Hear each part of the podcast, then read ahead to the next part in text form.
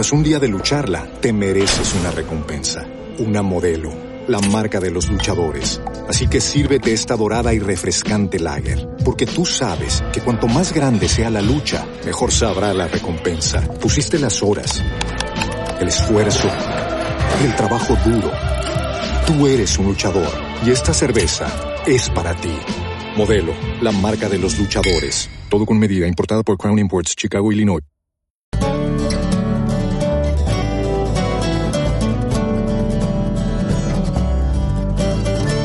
Diana Calderón.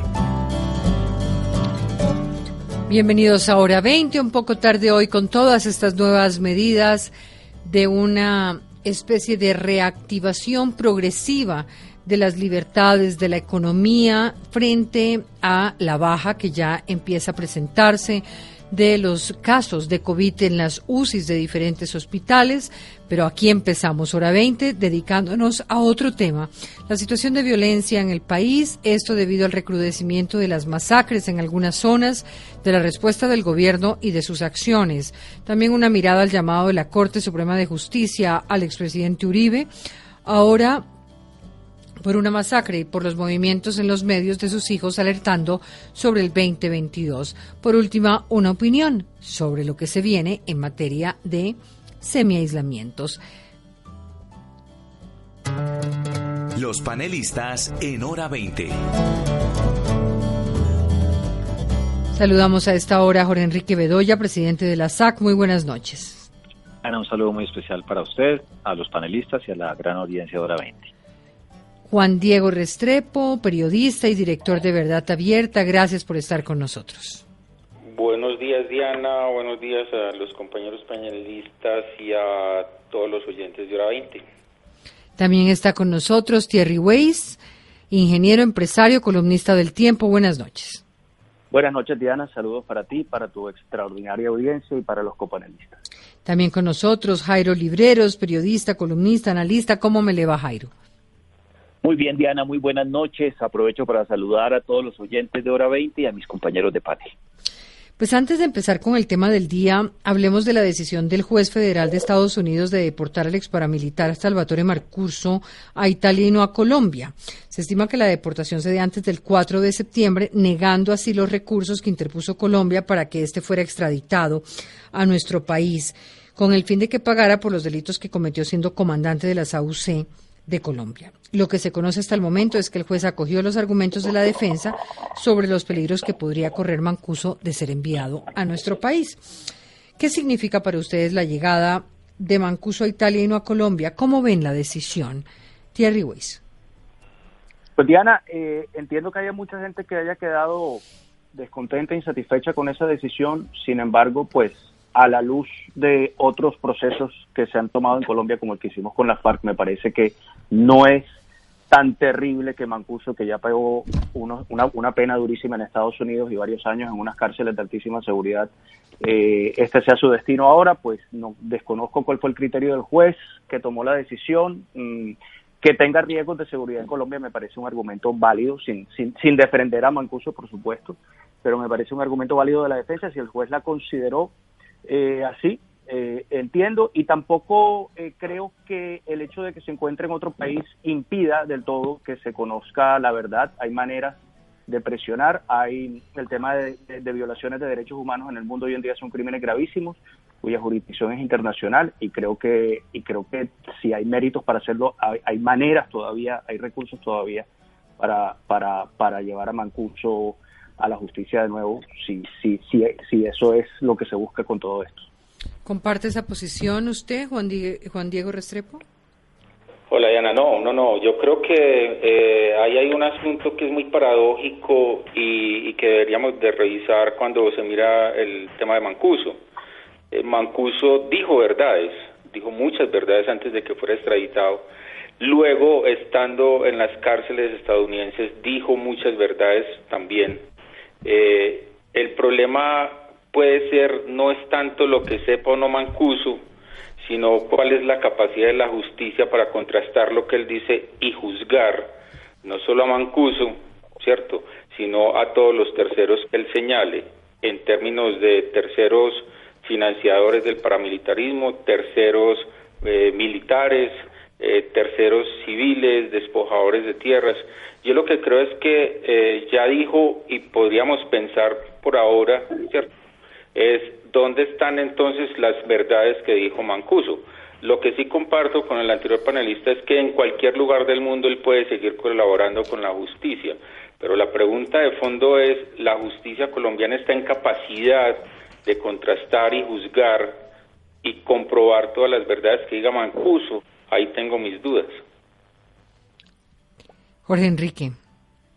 Diana, tal vez eh, y recordando uno de los programas anteriores cuando hablábamos del tema de Carlos Leder, que terminó ya en Alemania. Yo creo que, como han dicho los dos anteriores panelistas, más allá de donde termine Mancuso, pues que ya va para Italia, pues igual si hay que, si tendría que colaborar con la justicia, pues obviamente hoy hay formas de hacerlo.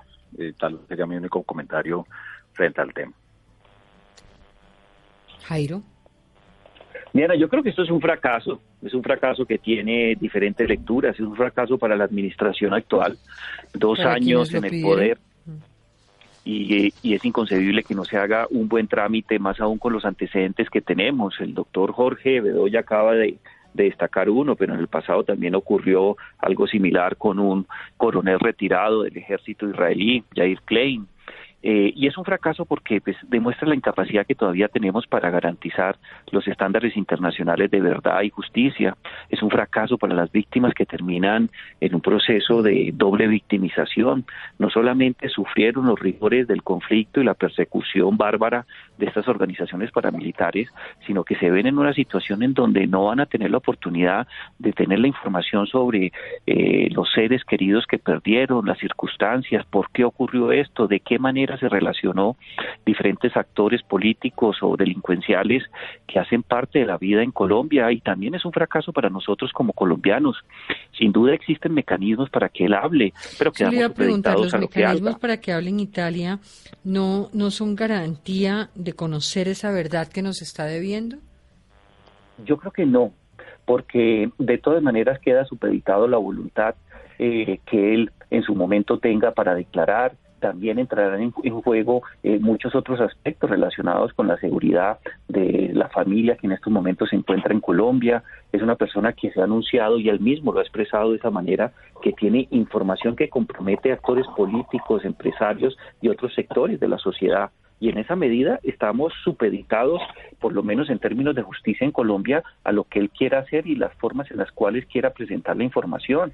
Y desde ese punto de vista yo creo que aun cuando existan mecanismos importantes y la tecnología juega un papel muy importante en las audiencias, no está nada garantizado. Creo que perdimos una oportunidad muy importante para entender verdaderamente cuáles son las claves de los momentos trágicos que vivimos por cuenta de la consolidación de los movimientos paramilitares en Colombia. Tengo que hacer una pausa, ya regresamos. Escuchas Hora 20. Y estamos en hora 20 hoy con Jairo Libreros, Thierry Weiss, Juan Diego Restrepo, Enrique, Jorge Enrique Bedoya, analizando la violencia. Tres en Venecia, cinco en Arauca, seis en El Tambo, seis en Tumaco. Cifras, pero son más que eso. Son seres humanos asesinados, escalofriantes escenarios donde 20 personas en casi menos de 72 horas murieron. Esta cifra y esos lugares hoy retrata las horas de horror que ha vivido de nuevo el país por cuenta de un recrudecimiento de la violencia en las zonas donde el control del territorio, las rutas de narcotráfico, el poder, los actores ilegales hacen parte de un panorama cotidiano para miles de comunidades que están paralizadas por las masacres. Estas cifras deben ser entendidas por el país como jóvenes, menores de edad, padres de familia, campesinos, algunos estudiantes, algunos desplazados, otros víctimas de una violencia en la que nada tienen que ver o que han tenido mucho que ver, pero como víctimas. Según el portal Verdad Abierta, cuyo director nos acompaña hoy, en los últimos 20 meses, es decir, un poco menos de lo que se ha planteado eh, recientemente, se han registrado 93 masacres, las cuales han dejado 328 personas muertas. Esta cifra contrasta con la del Ministerio de Defensa, pues en un ejercicio del portal se comparó y para la cartera castrense en el mismo periodo se contabilizan 38 masacres con 193 víctimas. Para Naciones Unidas y su Oficina de Derechos Humanos, el conteo para el 2020 iba en 33 hasta el pasado 16 de junio. Ya iríamos en 45. El gobierno cuenta con cifras distintas a las de las organizaciones sociales y de defensores de derechos humanos, en un ejercicio además profundamente doloroso, yo he llamado escabroso, que es en el que contabilizar eh, masacres y compararlas con las ocurridas en los gobiernos anteriores eh, pareciera una búsqueda por defender no sé qué. Sin embargo, hay un punto de encuentro, los motivos de las masacres. Antes de ir un poco con, con todos esos motivos, a mí me gustaría que miráramos ese tema de las cifras, miráramos también la manera como el discurso del gobierno a esta ola de masacres ha sido responder con el espejo retrovisor, buscando como único culpable al narcotráfico, o así lo leen, planteando las expresiones con glifosato como la salida y además el ministro de Defensa ha terminado por decir que la masacre, que las masacres son un término coloquial y periodístico, porque realmente lo que son son homicidios colectivos y que solo apareció en Samaniego y en Llano Verde ocho días después de la de las masacres en que se vivieron y que fue recibido con arenga sobre la paz el presidente de la República. Eh, queríamos entrevistar a Rafael Guarín para preguntarle muchas cosas, pero nos dicen que acaba de entrar a una reunión. Así que yo empiezo por Juan Diego Restrepo para preguntarle fundamentalmente por qué la diferencia en las cifras entre las que ustedes han encontrado en 93 de 93 en 20 meses, las de la misma las de la misma Naciones Unidas que habla de 33 hasta el 16 de junio y las del Ministerio. ¿A qué se debe esta diferencia? ¿Hay una diferencia de carácter metodológico? ¿Y hasta qué punto no tener las cifras reales impide hacer justicia sobre esos rostros que digo yo tienen familia, hogares, ilusiones, sueños y entender por qué los están matando? Doctor Restrepo. Eh, bueno, Diana, eh, la diferencia, las diferencias se basan en, como usted bien lo dice, en un aspecto metodológico. Para el Ministerio de la Defensa, una masacre es la muerte en un mismo sitio por un mismo actor, eh, el asesinato por un mismo actor en un mismo sitio de cuatro personas o más. Esa metodología la tienen desde el año 2000 y no la han variado. Mm, mientras que la oficina de la Alta Comisionada de Naciones Unidas para los Derechos Humanos y la Defensoría del Pueblo eh, cifran la masacre, el concepto de masacre de tres o más víctimas en un mismo sitio por un mismo actor. Ahí hay un punto ya de diferencia. Esa metodología de las tres o más víctimas viene desde 1999, cuando la Oficina de Naciones Unidas de la Alta Comisionada eh, lo suscribió en uno de sus informes anuales y lo recoge la Defensoría del Pueblo en el 2001. ¿Cierto? Ahí ya tenemos una diferencia metodológica. Nosotros lo que hicimos en nuestro ejercicio periodístico fue hacer todo un rastreo de prensa cruzado, ¿cierto? De eh, todos los casos de tres o más víctimas que ocurrieron en el país entre 2000, en 2019 y lo que va del 2020.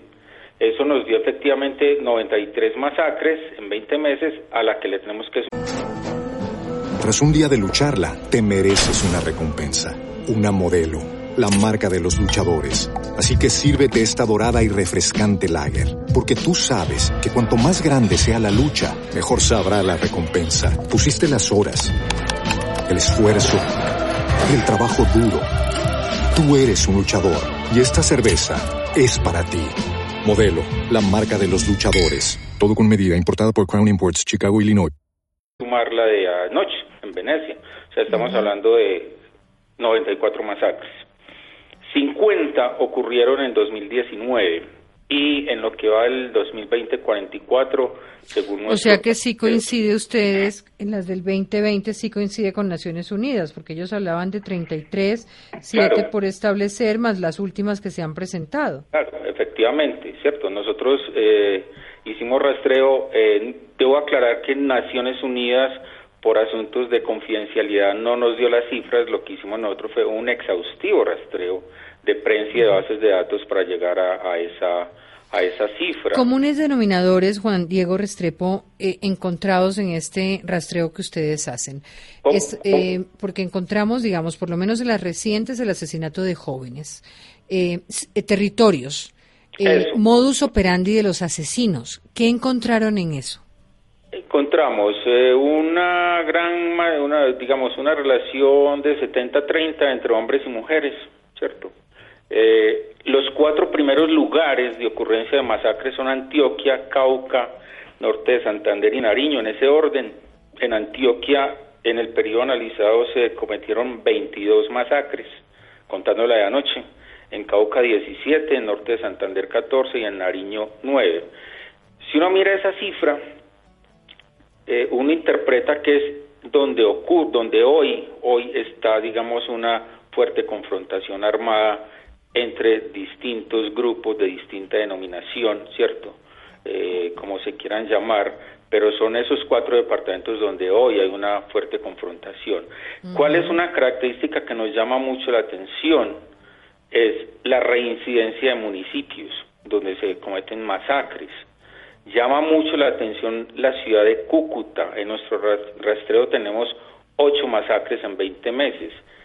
Y eso uno podría pensar, y está para la discusión, que las masacres hoy no están ocurriendo lejos del mundanal ruido, como podría decirse, lejos del Estado, sino que es en la zona rural y zona metropolitana de Cúcuta. Ocho masacres. Tumaco, que tampoco está muy lejos de, de digamos, de, la visual de todos, pero sí muy lejos del Estado integral, son cuatro. Corinto en Cauca, cuatro. Cáceres, Caucas y Traza, cada una de tres. Y ahí es una, son nueve en una subregión del departamento de Antioquia, el Bajo Cauca, que colinda con las dinámicas de violencia en, con el sur de Córdoba, ¿cierto? Donde ahí hay una confrontación armada que el Estado ha sido incapaz de contener y eso viene, nuestros registros indican que vienen desde el 2012. eh, hay una cosa que hay que aclarar y que también está para el debate y es que esas 94 masacres, dado la, la, alta impunidad que las rodea, es muy difícil establecer, ¿cierto?, las causas que generó esa masacre.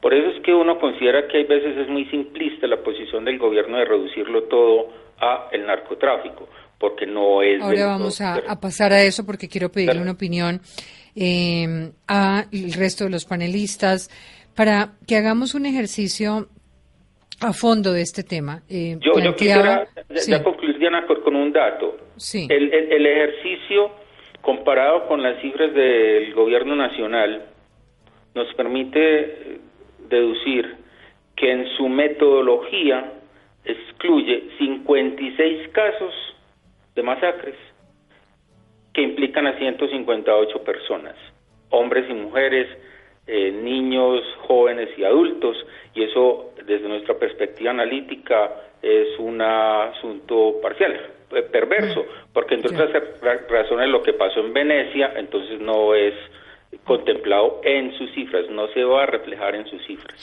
A mí me gustaría, doctor Estrepo, y quiero preguntarle a los demás, porque y quería hablar con el doctor Guarín sobre esto. Si el problema para el gobierno es narcotráfico, ¿por qué no avanzar en un proceso de legalización o una lucha integral que comprenda una incautación de droga específica? ¿Por qué no buscar soluciones de fondo de otro tipo, diferentes? ¿Por qué no insistir en, en las formas de lucha combinadas? Eh, y específicamente en esos lugares donde está demostrado que hay unos compromisos con la sustitución, que allí se dé. Queda la sensación acá de que aquí está faltando algo. Cada vez que nos sentamos a hablar de este tema, los diagnósticos son los mismos, eh, tanto de panelistas como de políticos como de gobierno. Eh, hay una manía además de no llamar las cosas por su nombre y hasta qué punto estos eufemismos definitivamente terminan por hacerle daño a, las, a, encontrar salidas verdaderas. ¿Cómo ven ustedes en una primera aproximación la respuesta del gobierno, el diagnóstico de narcotráfico y entonces vamos a, a, a utilizar el glifosato? Hábleme usted, Jorge Enrique Bedoya, que obviamente estuvo como viceministro de Defensa. Diana, varias cosas ahí. Lo primero es que evidentemente esto no es solo narcotráfico. Cuando uno mira las zonas afectadas por los cultivos ilícitos, han sido abandonadas por el Estado por décadas. No hay carreteras, no hay salud, no hay justicia, no hay oportunidades, no hay educación. Y esto tal vez, yo no sé quién lo dijo en estos días, esto claramente no se resuelve eh, llevando la fuerza pública únicamente definitivamente esos sitios y cuando uno mira eh, lo que estaban comentando ahora y los datos de, donde han sido las masacres, pues evidentemente son zonas donde hay coca, hay minería ilegal, pero sobre todo hay un abandono permanentemente del Estado. Entonces, creo que lo primero es que la estrategia, como usted bien lo ha dicho, que es lo triste de esto, porque cada uno, como en zonas comunes, pues sí es una estrategia integral del gobierno, de la fiscalía, de la justicia y del aparato estatal como un todo llegando, que no se va a resolver de la noche a la mañana, yo creo que en eso uno no puede tener falsas expectativas.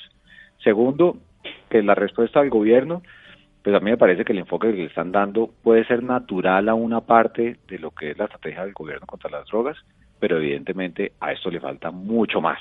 Allá hay que hacer carreteras, hay que llevar hospitales, hay que llevar a los fiscales, a los jueces, hay que hacer unos temas de lucha contra la corrupción también en las localidades, en fin, son muchas cosas más que tristemente, y yo tal vez lo que quiero subrayar, no se va a resolver de la, de la noche a la mañana. Y por supuesto, la terminología en este momento creo que lo de menos, porque usted lo dijo al principio, son muertos, son vidas que se perdieron, de jóvenes, de, de adultos, de mujeres, de hombres, y eso nos tiene que doler como colombianos a todos, y por supuesto mirar cuál es la manera más adecuada de atacar este problema porque va mucho más allá que el simple hecho de que haya presencia de cultivos de coca o minería criminal.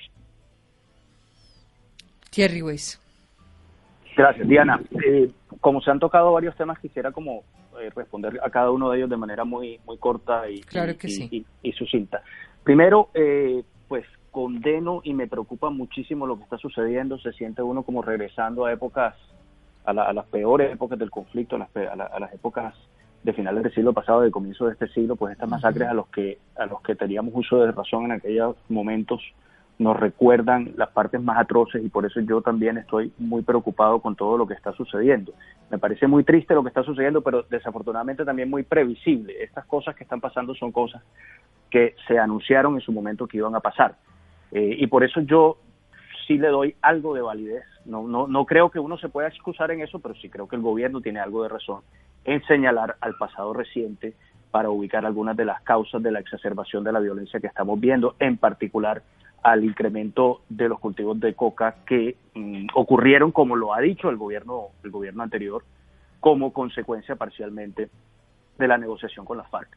Entonces, eh, eso por un lado, yo sí creo que el, que el, narcotráfico es una de las causas principales, sin duda. Obviamente, eh, comparto lo que decía Jorge, hay muchas otras cosas, pero lo que me preocupa de todo eso es que mm, la solución a esos problemas estructurales de los que estamos hablando, la solución al abandono estatal, la solución a la falta de vías, de escuelas, de presencia del Estado en las regiones apartadas, eh, eso, son, eso es algo que funciona a un ritmo y en una escala de tiempo muy diferente que eh, los problemas de orden público que estamos viviendo. Es decir, no podemos esperar, y si bien la solución de largo plazo y definitiva consiste en que el Estado llegue a esas regiones, y ocupe esas regiones con toda la majestad y todo el poder del Estado. Eh, eso va a tomar 20, 30 años y nosotros no podemos esperar a que eso suceda para atacar lo que está lo que está ocurriendo en este momento tan grave. Entonces yo creo que hay que combinarlo con una estrategia de, de, de, de, seguridad, de orden público de inmediato plazo, porque si bien es cierto, y estoy de acuerdo con todas las personas que han estado diciendo en estos días que son regiones apartadas, que hay abandono del Estado, Mm, eso desafortunadamente no se va a resolver suficientemente rápido para evitar más muertes. Yo pienso que hay que hacer intervenciones de orden público muy urgentes. Y, Y por último, pues para tocar rápidamente el otro, el otro punto que se hizo, eh, si bien creo que el narcotráfico es eh, causa principal de todo esto, tampoco creo que la expresión sea una varita mágica que va a solucionar los problemas. Creo que, que el tema es mucho más complejo que eso. Diana, yo quiero retomar una frase que usted traía eh, hace par de segundos sobre la respuesta del gobierno nacional que hablar de masacres era un asunto eminentemente coloquial y periodístico. Y yo creo que en esa frase uno puede entender lo que está ocurriendo con la actual administración. Primero porque esa es una descalificación inaceptable que demuestra la baja tolerancia al debate y al pensamiento crítico por parte de este gobierno, pero también demuestra lo que está pasando en los últimos días por cuenta de lo que ocurre con las masacres en el país. Eh, son intolerantes a cualquier estrategia que no sea la que ellos consideran que va a ser efectiva. No quieren entrar en el debate y creen tener las únicas soluciones mágicas. Por ejemplo, consideran que la reiniciar la aspersión aérea tendrá un resultado positivo sobre las masacres y centran todo en el narcotráfico. Y en eso yo, yo me aparto un poco de Thierry, yo creo que el narcotráfico es una de las facetas de lo que está ocurriendo, hay otros elementos que hacen parte de la crisis que estamos viviendo, además hay algo que no podemos olvidar, eh, el tema de la, de la aspersión aérea, eso no va a empezar hoy, ni mañana, ni dentro de tres meses, y mucho menos en enero del próximo año. En estos momentos estamos casi en cero en todas las cosas que ellos habían anunciado el año pasado para sacar adelante esta iniciativa. Le tomo dos puntos, Diana, que me parece que son sintomáticos de la incapacidad que tiene el gobierno de reconocer los diagnósticos propios del Ministerio de Defensa, pero también de otros actores que no pensamos como ellos. En el mes de junio aproximadamente el año pasado publicaron cómo iban a ser los protocolos para la aspersión aérea y se publicaron de manera especial para escuchar la voz de otras personas. Diana, ha pasado un año y no tenemos respuesta ni el Ministerio de Justicia ni el Ministerio de Defensa sobre los comentarios que diferentes actores presentaron a ello. En segundo lugar, esto no es que yo mañana ordeno unos pilotos a que salgan con sus aviones y empiecen a, lanzar eh, el glifosato. No, eso requiere contratar a los pilotos, tener hangares, tener una capacidad logística para, para ser interlocutores con las diferentes comunidades, procesos de negociación, un sistema eh, claramente formulado de quejas y reclamos. Eh, y así puedo señalar todos los apartes que trae la sentencia de la Corte Constitucional sobre cómo deben actuar al momento de hacerlo. ¿Qué creo yo, Diana? Que no tienen una estrategia claramente identificada, tienen diagnósticos pero no los quieren compartir y le echan la culpa a quien piensa diferente del fracaso para contener desde el punto de vista de seguridad la crisis que estamos viviendo en estos momentos. Yo creo que es inaceptable lo que está pasando en estos momentos y si van a centrar todo en la aspersión aérea, Diana, eso va a empezar en junio, yéndoles bien del próximo año. ¿Qué creen que ha ocurrido en las últimas semanas para que tengamos hasta tres masacres, cuatro? O sea, en este momento hay algo con...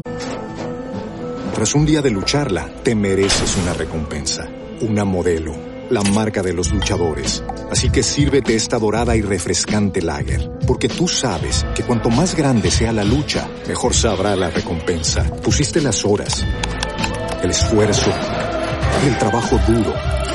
Tú eres un luchador y esta cerveza es para ti. Modelo, la marca de los luchadores. Todo con medida, importada por Crown Imports, Chicago, Illinois. ¿Te preocupas por tu familia? Entonces, ¿por qué darles solo huevos ordinarios cuando pueden disfrutar de lo mejor? Eggland's Best, los únicos huevos con ese delicioso sabor fresco de granja, además de la mejor nutrición, como 6 veces más vitamina D, 10 veces más vitamina E y 25% menos de grasa saturada que los huevos regulares, además de muchos otros nutrientes importantes. Así que, dales los mejores huevos. Eggland's Best, mejor sabor, mejor nutrición, mejores huevos concreto en lo que ustedes expliquen que se haya incrementado de esta manera, se haya recrudecido de esta manera?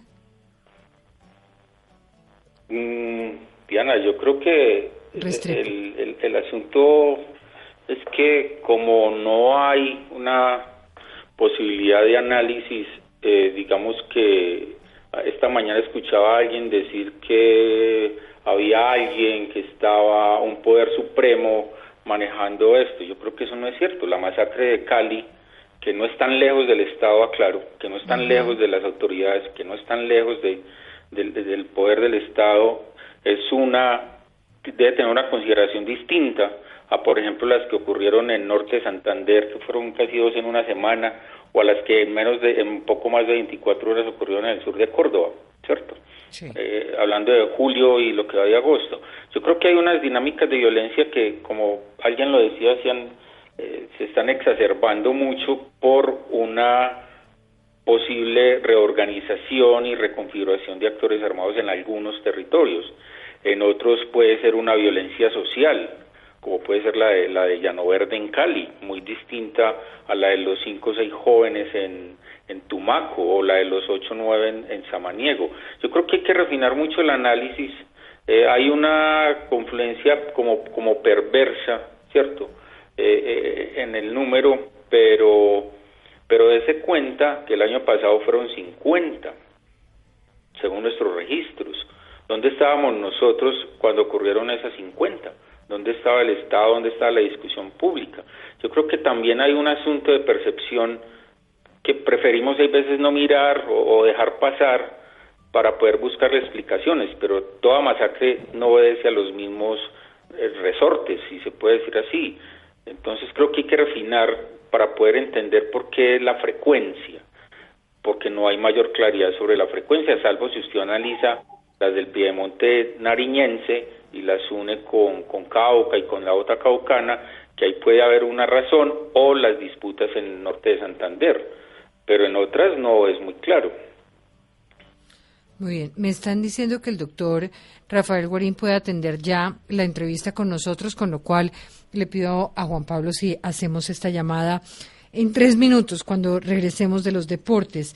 Eh, su opinión, eh, Thierry, sobre este tema. Gracias, Diana. Eh, vuelvo a lo mismo, no, no quisiera que quedara la impresión de que, el narcotráfico es, digamos, la, única explicación, pero por supuesto que eh, el narcotráfico es el gran motor de la violencia en Colombia. Eh, por supuesto que desde que sabemos que se habían incrementado los cultivos de coca a, a, a 200.000 hectáreas, o unas más o unas menos según el tipo de medición que se haga, eso iba a tener un impacto. Las economías ilegales son financiadoras de la violencia de eso no cabe duda y por supuesto alrededor de eso hay toda una problemática adicional. Desafortunadamente el narcotráfico, y, y, ahí sí concuerdo con, con, otras cosas que han dicho hoy los mis copanelistas, eh, no es un problema para el que tengamos una solución, digamos, no hay una receta para combatirlo quizá no exista manera de combatirlo. Yo, como, como de pronto eh, quienes me leen lo saben, he insistido mucho en el tema de la legalización común y salida, pero eso no puede ser una medida aplicada unilateralmente por un país como Colombia, pues no serviría de nada, eso tiene que ser una iniciativa internacional. Entonces, de nuevo, pues nos encontramos ante una situación donde eh, los las soluciones estructurales de largo plazo van a tomar mucho tiempo. Son, es necesario emprenderlas, pero van a tomar mucho tiempo y hay que buscar soluciones de corto plazo, de índole eh, de orden público, de retoma de la seguridad, de autoridad en las regiones, utilizar inteligencia, no solamente fumigación, ya dije, mm, y, y, buscar retomar la seguridad en las regiones, para, que además es necesaria para poder construir las otras cosas, para que el Estado pueda llegar allá y construir infraestructura y todas esas otras cosas de las que, de las que hemos hablado. Así es. ¿Quién me falta en esta ronda? Bedoya. Diana Bedoya. Ah, Diana, muy rápido. Cuando uno hace eh, análisis de este tipo de situaciones, lo que, lo que lanza son unas capas. Entonces, ¿qué caracterizan las capas? ¿Qué grupos eh, delincuenciales están allí? ¿Cuáles son los problemas en materia de orden público, sea narcotráfico, minería criminal, reclutamiento de menores, etcétera, etcétera? Deficiencias de lo que llamaba presencia del Estado. Entonces, yo coincido con, con lo que han dicho anteriormente, que dependiendo la zona, o sea, tal vez uno encuentra cosas similares en norte de Santander, en el Catatumbo y tal vez en el departamento del Cauca. Pero hay otras que uno dice, hombre, de pronto aquí no hay una conexión necesariamente con temas de narcotráfico. De tal manera que ahí es donde tiene que entrar no solamente la justicia, la inteligencia humana, la inteligencia técnica, obviamente la, la versión de las comunidades, y eso puede llevar a que de manera más precisa el Estado pueda adoptar estrategias de mitigación de cortísimo plazo, pero también de búsqueda de solución estructural, la cual consigo con Thierry pues no va a llegar de la noche a la mañana, pero pues si ¿Qué nunca pasa, se empieza... ¿Qué pasa con la agricultura en estas zonas donde están asesinando y ustedes de la SAC? pues eh, mire, Precisamente, ese es un tema que a, los productores pues les causa pánico, porque la gente se desplaza, porque la comercialización de los productos se dificulta, porque obviamente son personas que desafortunadamente donde hay cultivos ilícitos o minería criminal, pues tienen que desafortunadamente vivir con el miedo hacia la presencia de la fuerza pública de los actores armados que nunca van de camuflado ni nunca van con, un overall, por decirlo de alguna manera, sino que inclusive se camuflan entre la misma población civil. De tal manera que esto es una generación de zozobra impresionante también para las personas del campo que están dedicadas a los negocios lícitos. Y por eso también tal vez yo insisto mucho en que la aproximación debe ser integral y rápido. Nosotros vemos con mucha esperanza que en el Congreso de la República, con recursos de regalías, se inviertan billones de pesos en infraestructuras de carreteras que deberían ser para ese tipo de zonas. Que nada mejor que para disuadir a los bandidos, que claro, la presencia de la fuerza pública y la, y la justicia, pero también las carreteras porque traen desarrollo y empiezan a llegar negocios lícitos y eso hace que la gente realmente tome decisiones más pensadas en, en la legalidad, en la ilegalidad. Claro. Me toca hacer una pausa y al regresar ya volvemos con Rafael Guarín. Escuchas Hora 20. Regresamos en Hora 20 hoy con Jairo Libreros, Thierry Weiss, Juan Diego Restrepo y Jorge Enrique Bedoya. Doctor Rafael Guarín, consejero de Seguridad Presidencial, gracias por estar con nosotros a esta hora. Muy buenas noches. Diana, muy buenas noches a usted, a los compañeros que están allá en el panel y a la enorme audiencia de Hora 20. Consejero, eh, desde el gobierno usted y los demás han insistido en que gran parte de la responsabilidad de lo que ocurre hoy recae en el gobierno anterior, pero ya han pasado dos años de este gobierno y estos argumentos de alguna manera empiezan a crear pues una sensación de espejo retrovisor innecesario, haciendo que las cosas no eh, tengan como una luz de solución. Eh, ¿Esta verdad es la manera como ustedes comprenden la ola de violencia que se está presentando en este momento en el país? Eh, Diana, este no es un problema de espejos retrovisores, sino realidades presentes. Y la realidad presente es la que estamos padeciendo, la que tiene ofendido a todos los colombianos, la de los eh, asesinatos múltiples, masacres, como le quieran llamar, en todo caso hechos eh, execrables que todos rechazamos. Y se están presentando en áreas donde predominan las economías ilícitas, en particular el narcotráfico, también algo de la extracción ilícita de minerales, áreas donde hay grupos armados organizados y áreas que han desmejorado gravemente su situación de seguridad debido al crecimiento de los cultivos ilícitos. En 2012, Naciones Unidas reconoció que había 47 mil hectáreas de coca, en 2017 esa cifra se pero concentrémonos, concentrémonos en ocho años después. concentrémonos en hoy. termino el argumento, Diana. A ver. Y es que ese acompañamiento de la multiplicación de coca, ese crecimiento de la multiplicación de coca se, se acompañó por una multiplicación de los grupos armados organizados, porque la economía ilícita de la coca requiere aparatos armados para que el negocio sea seguro. Y eso es lo que explica lo que está ocurriendo. Si usted va a Catatumbo, porque desde Bogotá es muy difícil ver las cosas en su complejidad real, usted lo que encuentra en Catatumbo es un escenario muy difícil, donde están los pelusos enfrentando el ELN por el narcotráfico, donde los pelusos se unen con los rastrojos. pero perdóneme, yo le pregunto, doctor Guarín, porque es que ese diagnóstico lo conocemos. Mi pregunta entonces es, ¿Qué no ha logrado hacer el gobierno bien para que estemos en esta espiral? Usted me dice narcotráfico y yo comparo lo que hace pocas semanas decía el ministro de Defensa de que había sido un éxito la lucha contra el narcotráfico en lo que llevaban del gobierno. Entonces, si, ha sido un éxito, entonces, ¿por qué estamos en una situación como esta? ¿Por qué nos quedamos en esta, en esta espiral?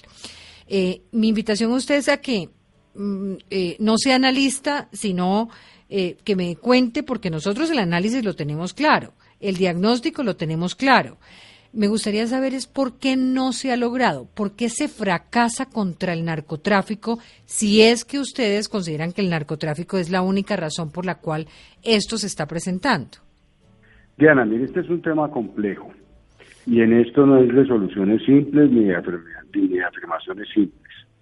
Entonces, usted lo que tiene es un escenario donde tiene narcotráfico, pero tiene una cosa histórica, que son los vacíos de institucionalidad y precaria institucionalidad.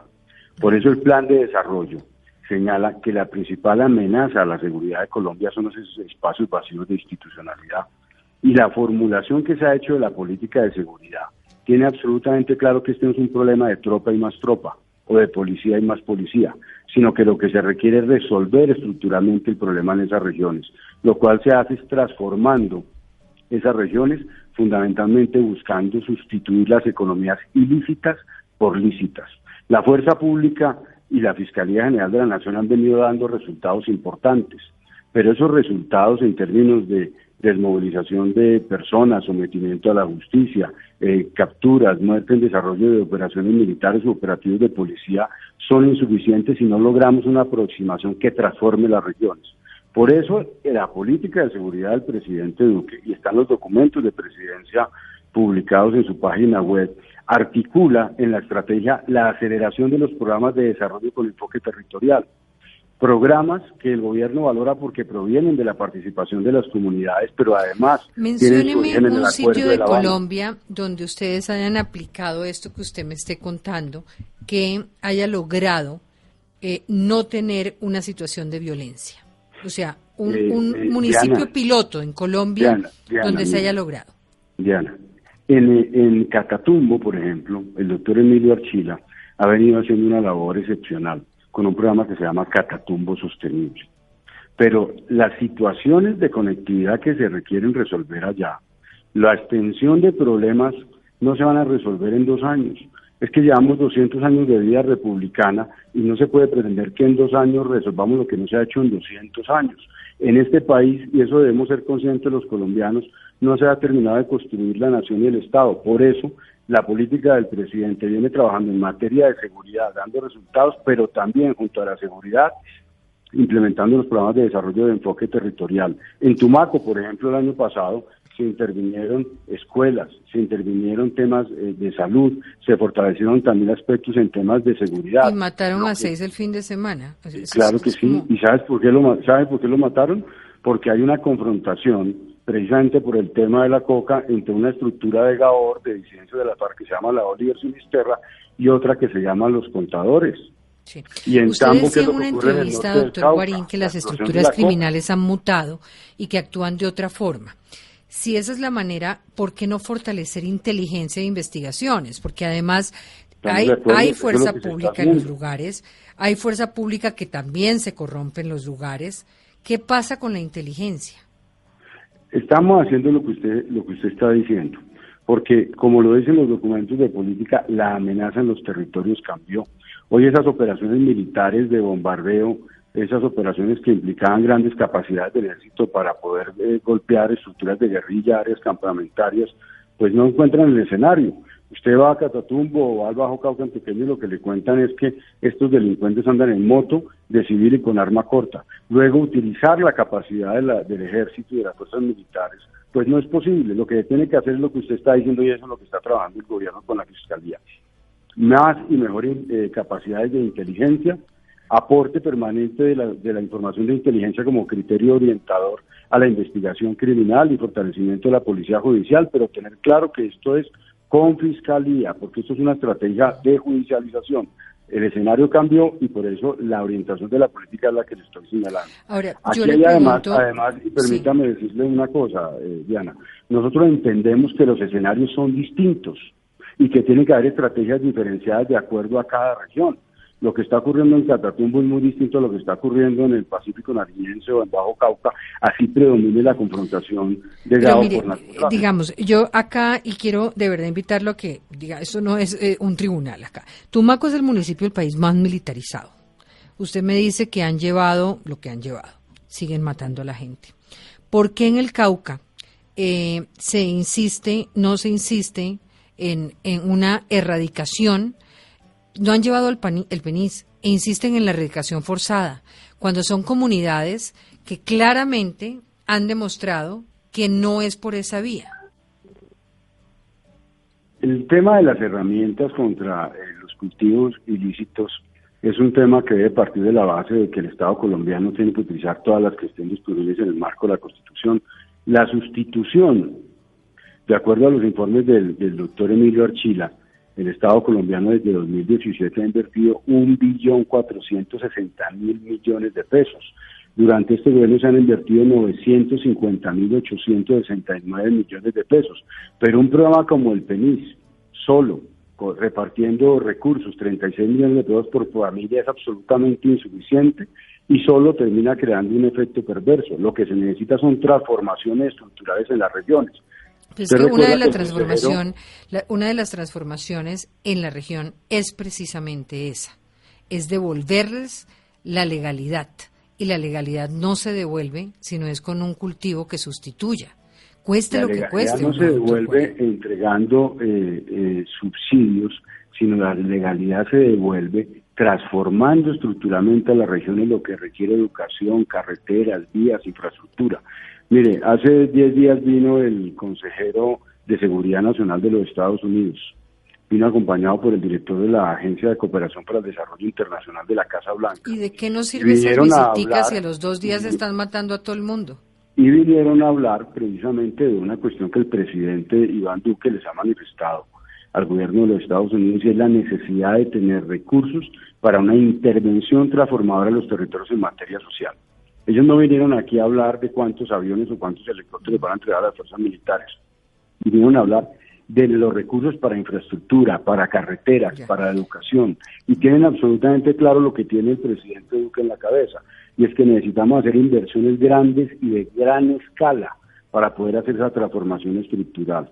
Si no hacemos esas transformaciones estructurales, que es lo que estamos trabajando, la violencia va a continuar y los cultivos ilícitos van a continuar. Yo quisiera preguntarle, eh, usted que pues ha trabajado también en el Ministerio de Defensa, ¿no pierden demasiado tiempo no llamando las cosas por su nombre? O sea, ¿por qué los eufemismos? Y se lo digo por los homicidios colectivos. O sea, no, realmente, qué, qué diferencia hace para ustedes eso?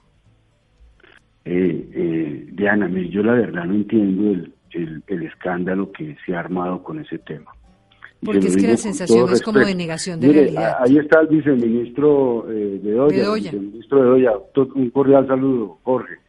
Hola, el doctor Jorge sabe que desde hace más de 15 años, tal vez 17 años, el Ministerio de Defensa se viene eh, clasificando la información como homicidios colectivos y eso lo vienen haciendo distintas entidades del Estado. Y utilizar esa expresión no oculta de ninguna forma la gravedad que ocurra un suceso donde mueren cuatro, cinco o seis personas y que nos ofende a todos los colombianos. A veces me da la impresión que detrás de ese debate lo que hay es una intencionalidad política eh, que entiendo algunos sectores de la oposición, pero que no tiene ningún sentido porque es inaceptable moralmente tratar de hacer aprovechamiento político con las muertes. Aquí están sucediendo cosas muy graves. Pero no hubo, no hubo, no hubo con ese trino que, que se colocó, que colocó el presidente, eh, una manera como de excusar lo que estaba pasando al decir, no, es que antes había más y ahora hay menos. O sea, realmente eh, eh, esa puede ser digamos, no debería ser una preocupación si antes había más o menos, sino que no puede haber ni una. Yo estoy completamente de acuerdo con usted, Diana, y el presidente de la República también, pero en este país no se puede olvidar de ¿A quién se le ocurre ese grafiquito? ¿Al ministro de Defensa? Es que después de cuatro años de haber firmado el Acuerdo de La Habana, que quiero decirle, le reconozco que tiene cosas muy importantes porque sacó mucha gente de la violencia y muchas armas de, la delincuencia, el acuerdo, el acuerdo de La Habana. Pero después de cuatro años de firmado el Acuerdo de La Habana, lo que sí está claro era que el problema no eran tanto las FARC, sino las economías ilícitas y siguen siendo las economías ilícitas.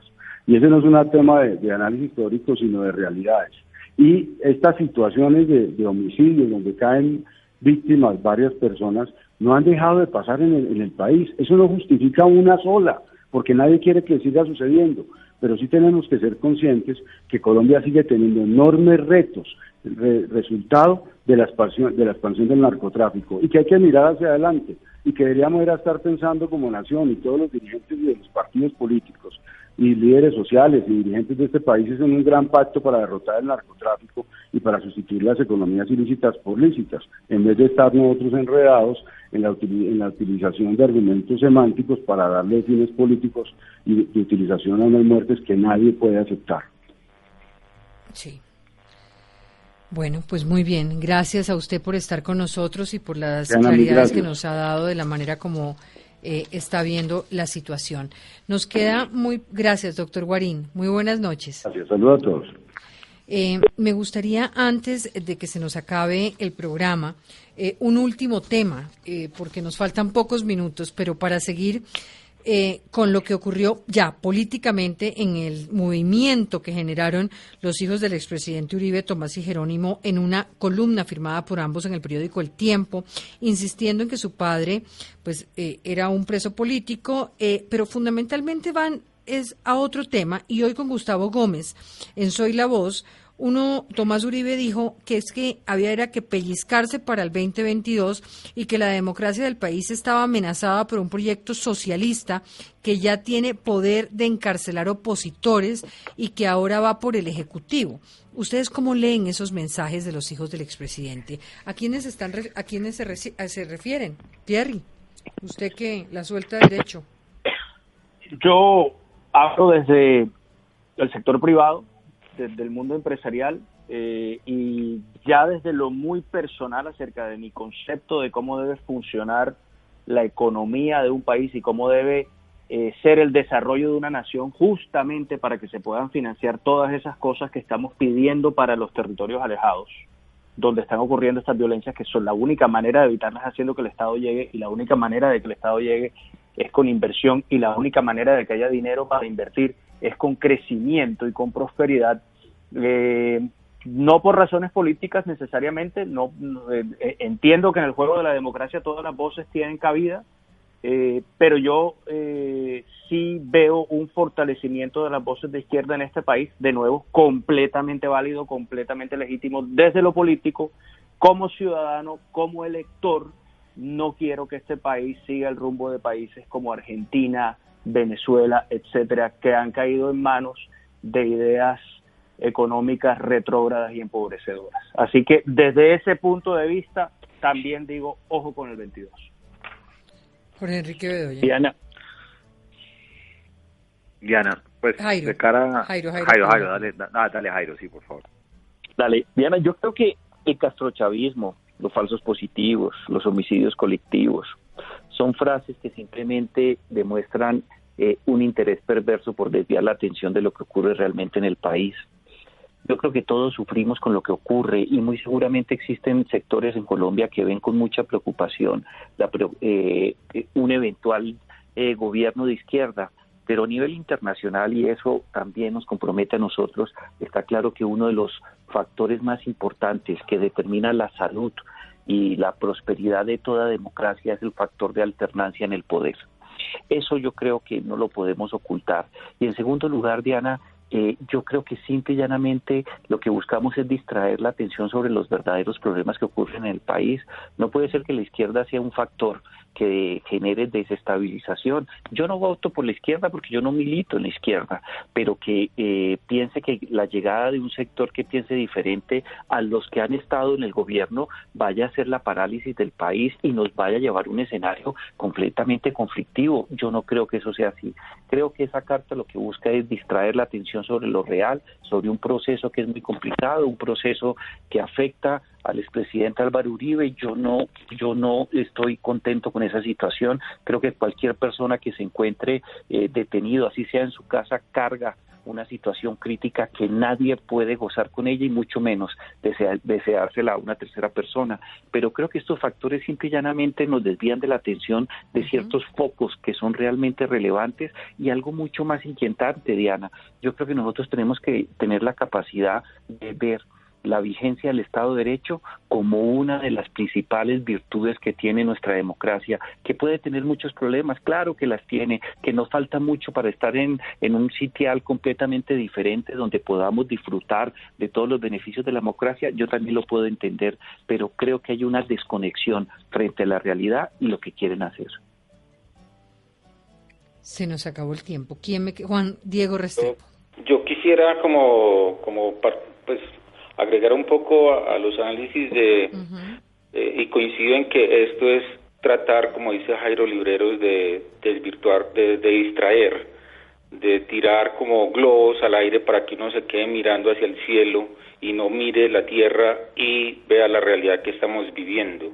Yo creo que el país, y en eso siempre he sido como muy reiterativo en algunos escenarios, el país se tiene que desuridizar el discurso, esa narrativa de mantener a Uribe en la agenda mediática, eso tiene que cambiar porque hay mucha gente en la Colombia profunda sufriendo y no la estamos viendo.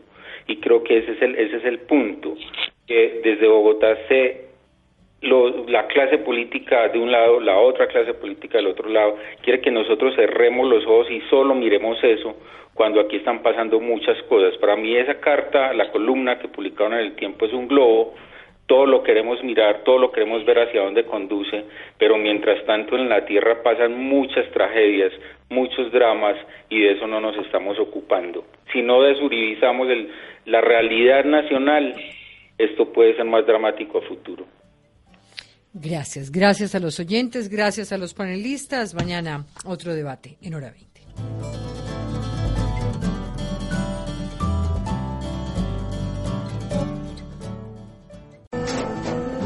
Tras un día de lucharla, te mereces una recompensa, una modelo, la marca de los luchadores. Así que sírvete esta dorada y refrescante lager, porque tú sabes que cuanto más grande sea la lucha, mejor sabrá la recompensa. Pusiste las horas el esfuerzo, el trabajo duro.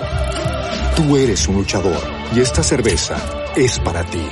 Modelo, la marca de los luchadores. Todo con medida, importada por Crown Imports, Chicago, Illinois. With lucky landslots, you can get lucky just about anywhere. Dearly beloved, we are gathered here today to. Has anyone seen the bride and groom? Sorry, sorry, we're here. We were getting lucky in the limo and we lost track of time. No, Lucky Land Casino, with cash prizes that add up quicker than a guest registry. In that case, I pronounce you lucky. Play for free at LuckyLandSlots.com. Daily bonuses are waiting. No purchase necessary. Void where prohibited by law. 18 plus. Terms and conditions apply. See website for details.